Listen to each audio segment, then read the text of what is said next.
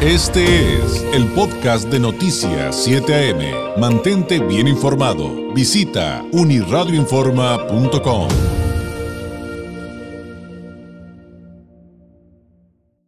Ya está abierta la convocatoria para la beca Kyoto 2022. ¿En qué consiste? ¿Cuáles son los requisitos? ¿Cuáles son evidentemente los eh, beneficios? ¿Y por qué es importante para nuestra región?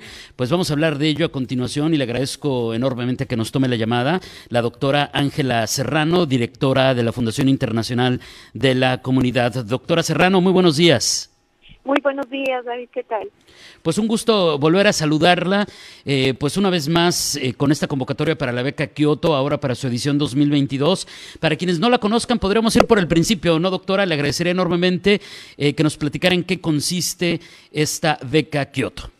Claro que sí, muchas gracias por la oportunidad de contarlo, de explicarlo y de motivar a muchos jóvenes para que apliquen a la beca. Esta beca es eh, un reconocimiento que se otorga en el marco de los premios Kyoto que se ofrecen eh, de la Fundación Inamori en Japón. Eh, y el parte del, del proyecto, que es muy bonito porque se da un reconocimiento a tres personajes que han aportado al conocimiento de ciencias básicas, filosofía y tecnología avanzada. Entonces, este evento que es de carácter mundial eh, tiene como mm, apoyo a jóvenes eh, el otorgamiento de seis becas que se llaman las becas Kioto o las becas de los premios Kioto. Se entregan tres becas en San Diego y tres becas en Tijuana. Y la Fundación Internacional de la Comunidad eh, promueve las becas en Tijuana ya desde hace 18 años cosa que nos da mucho gusto eh, saber que eh, pues todas las historias que hay detrás de quienes concursan y quienes ganan las becas, porque eh, pues oscilan entre 100 y 200 mil pesos. Esta, este año va a ser de 115 mil pesos el premio para tres estudiantes que estén en quinto y sexto de preparatoria, que concursen, que apliquen y que Luego, luego de su aplicación pasa por un comité dictaminador, entonces hay unas evaluaciones y se seleccionan en primer momento a nueve semifinalistas. A estos nueve semifinalistas se les entrevista de manera personal, que es más bien como una conversación, una plática para conocerles mejor, y ya se seleccionan finalmente los tres ganadores. Entonces, bueno, así en términos eh, resumidos, ese es el proceso de las becas Kyoto. ¿Cuál es eh, el contexto, el área de conocimiento en la cual se tienen que desarrollar eh, quienes aspiren a obtener esta beca, doctora? Pues eh, sí, efectivamente se les pide que elaboren un ensayo de la vida y o de la obra de alguno de los tres ganadores o ah, de los tres laureados y las áreas de conocimiento son tecnología avanzada, ciencias básicas y arte y filosofía.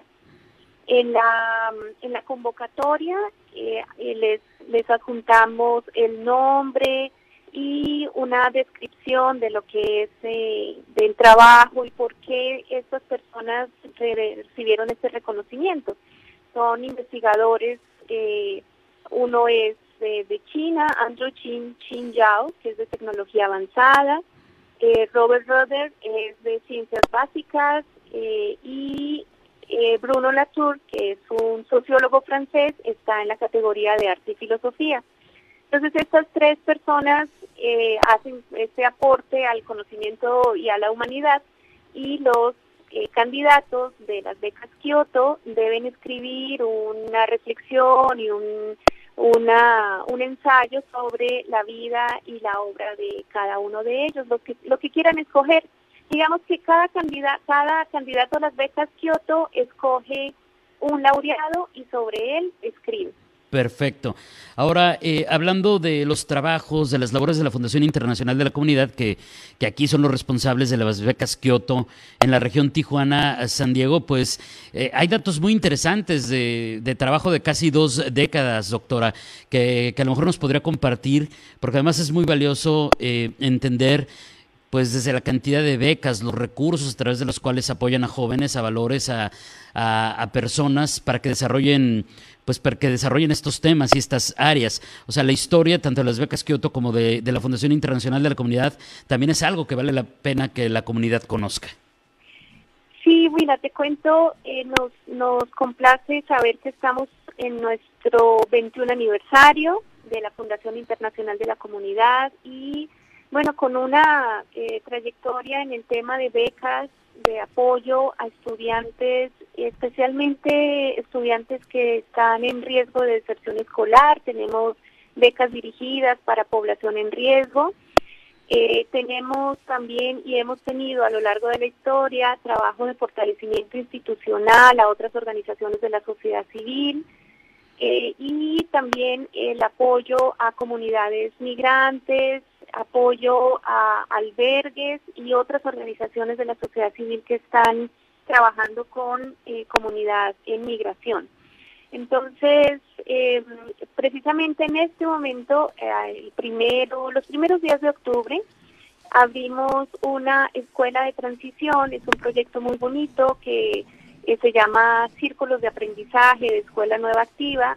lo estamos implementando con nuestros socios que son UNICEF y la Fundación Escuela Nueva de Colombia, donde tenemos 30 niños y niñas en condición de migración eh, para eh, ofrecerles un espacio seguro de aprendizaje y sobre todo de transición a la escuela formal de Baja California.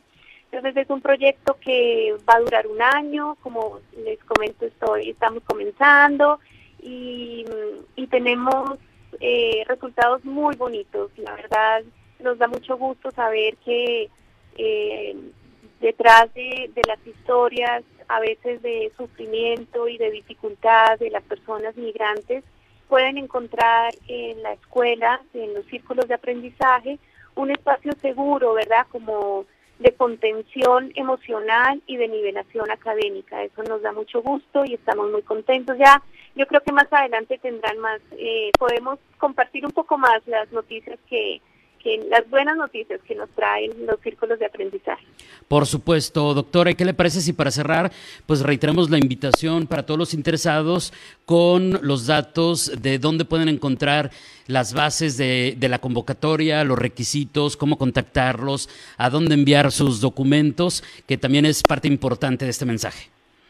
Claro, eh, pueden en primer momento visitar nuestra página eh, www.ficbaja.org. Eh, también estamos en Facebook, nos buscan como Fundación Internacional de la Comunidad o FIC Baja también.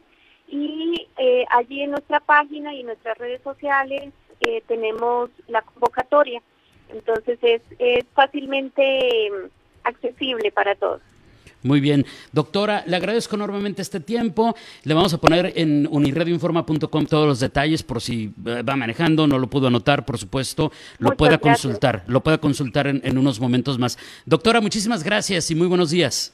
Al contrario, gracias a ustedes y un feliz día para todos. Gracias, es la doctora Ángela Serrano, directora de la Fundación Internacional de la Comunidad, con todos los detalles relacionados con la beca Kyoto 2022. La convocatoria ya está abierta. Más información en ficbaja.org y en kyotoprice.org. Este fue el podcast de Noticias 7am. Mantente bien informado. Visita unirradioinforma.com.